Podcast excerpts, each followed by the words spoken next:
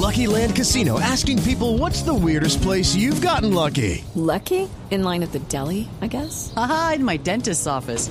More than once, actually. Do I have to say? Yes, you do. In the car before my kids' PTA meeting. Really? Yes. Excuse me, what's the weirdest place you've gotten lucky? I never win and tell. Well, there you have it. You can get lucky anywhere playing at LuckyLandSlots.com. Play for free right now. Are you feeling lucky? No purchase necessary. Void where prohibited by law. 18 plus. Terms and conditions apply. See website for details.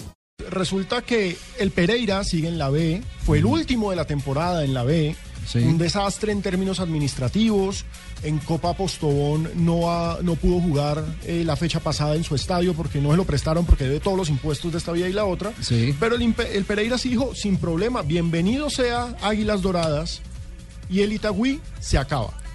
Ya no existe más el Itagüí Fútbol Club, ahora el Itagüí Fútbol Club se llama Águilas Doradas de Pereira. No diga. Águilas Doradas del Deportivo Pereira. Sí. Es decir, una sustitución de la razón social. cambió de directo de sede y el Deportivo Pereira no puso ningún pero. Ajá. Y resulta que no solamente no pone ningún pero, sino que el antiguo Itagüí, de uniforme dorado con negro, Sí. va a jugar de matecaña, franjas rojas y amarillas.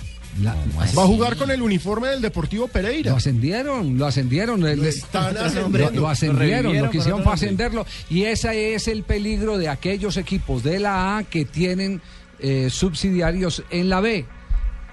Esos equipos que, y lo voy a decir eh, con, con todo el respeto que me merecen los inversionistas, como por ejemplo Atlético Nacional Alianza Petrolera. Que todo el mundo sabía que la mayoría de los jugadores de Alianza Petrolera. Junior eran- Barranquilla, para que no crean que estamos Junior, solamente exacto, pero Junior. Barranquilla en, en cualquier momento.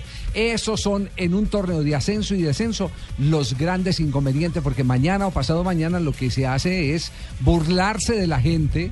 Porque, porque el Pereira no tiene como pagarle la cantidad No. de deudas que tiene. ¿Y entonces, ¿qué van a hacer? ¿qué hacer? Liquidan al Pereira, Liquidan- el Pereira desaparece, pero quedó un equipo con el mismo uniforme. Quedó con el que mismo se llama uniforme. Águilas Doradas del Pereira. Exactamente. diga. y el Entonces- tema no termina ahí, Entonces Javier. todos, todas las personas a las que les debe el Pereira, a los jugadores a los que le faltaron, a las empresas a las que le fallaron, eh, a- al inclusive al Estado con, con- Los impuestos. con- con los impuestos, todos esos terminan en nada.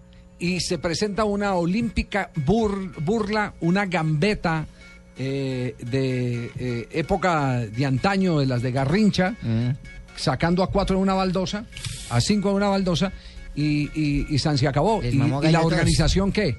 La Di Mayor qué? A ver, la Di Mayor, ¿cuál ¿Lo es la posición de la Di Mayor? No, lo aprobó en Asamblea Extraordinaria esta semana, dio Eso es El una- día que- dio el aval. Eso es una El vergüenza. día que llegamos de Brasil, ese día hubo la asamblea extraordinaria, Javier, el, el pasado lunes fue la asamblea y en el aeropuerto, llegando a Bogotá, yo tuve la oportunidad de encontrarme con José Fernando Salazar, quien me confirmó esto. Y además el tema no termina ahí, es que aún así el Itagüí se va para Pereira y resulta que si algún equipo de la B o de la A quiere jugar en Itagüí, tiene que pedirle permiso a José Fernando Salazar. ¿No es que Salazar se agarró con el alcalde de Itagüí? Bueno, por eso pero, es que se pero van. la, pla- pero la plaza sigue siendo de el Itagüí o del que era Itagüí, no sé. O sea, no desaparece Itagüí ahí. ¿o No, o sea, ahora se llama O sea, no esa es la parte que no entiendo. Pero si, a- si la Para alcaldía de quienes- Itagüí para- quiere... Sigue para- siendo dueño de la plaza de Itagüí. Para quienes denunciaron muchas veces aquello de que había relación entre el Itagüí y el Deportivo Pereira, la muestra está dada. Ahí está. El Pereira Esa no puso un solo pero, una sola coma. Como en- Bienvenido seas. Como en aquella oportunidad cuando ascendió la Alianza Petrolera, el paseo de los jugadores eh, eh, se los dieron en el bus de Atlético Nacional porque Mm. eran de la misma nómina. Claro que sí. Sí, sí, sí, sí. sí. Entonces, Tal cual. eso es lo que es que es que uno no dice las cosas por molestar a las regiones. La gente a veces se molesta cuando uno dice las, las cosas. Eh, no, sí estoy con la teoría de. Y aquí la ciudad no tiene con- nada que ver. la teo- no, no tiene nada que ver, la gente no ver. tiene nada que ver. Tiene que ver, es una mala práctica de quienes están en la dirigencia, Claro. una mala práctica.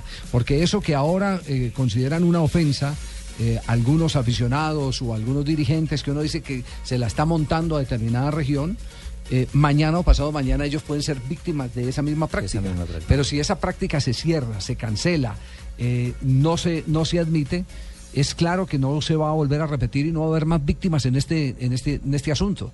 Yo ahí sí estoy con, eh, con las palabras de Juan Gosaín.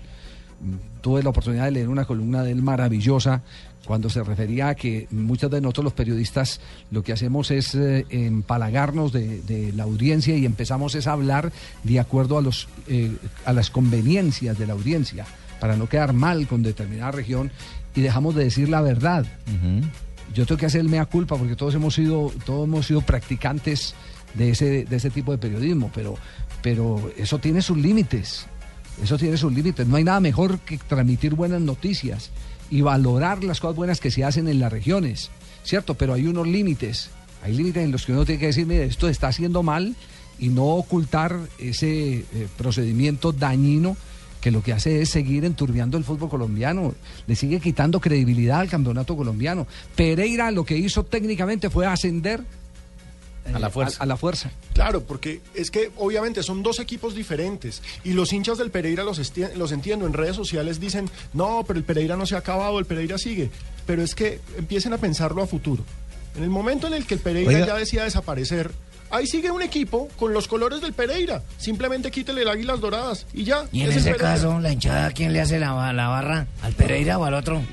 Al de su región. Que, que entre otras cual. cosas la gente va a seguir llamándolo Pereira. Claro. ¿Dónde van a jugar? No, jugamos contra Pereira. Contra Pereira. Y, ¿A dónde vamos a ir? Al, al Hernán Ramírez Villegas. ¿De, de dónde? De, Pereira. Claro, es que nada más, de Ay. entrada nosotros, bueno, este fin de semana no porque está aplazado el partido contra Santa Fe, pero en la, la- la siguiente fecha nosotros, ¿cómo le vamos a decir? Porque pues sí, el Itagüí juega en Pereira, no. O sea, Una buena pregunta para la Dimayor entonces. ¿Qué va a pasar con el Deportivo Pereira de verdad?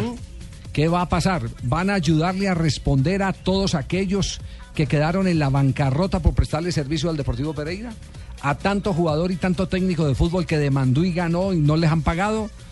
¿A eh, el Estado, eh, que al fin y al cabo somos todos?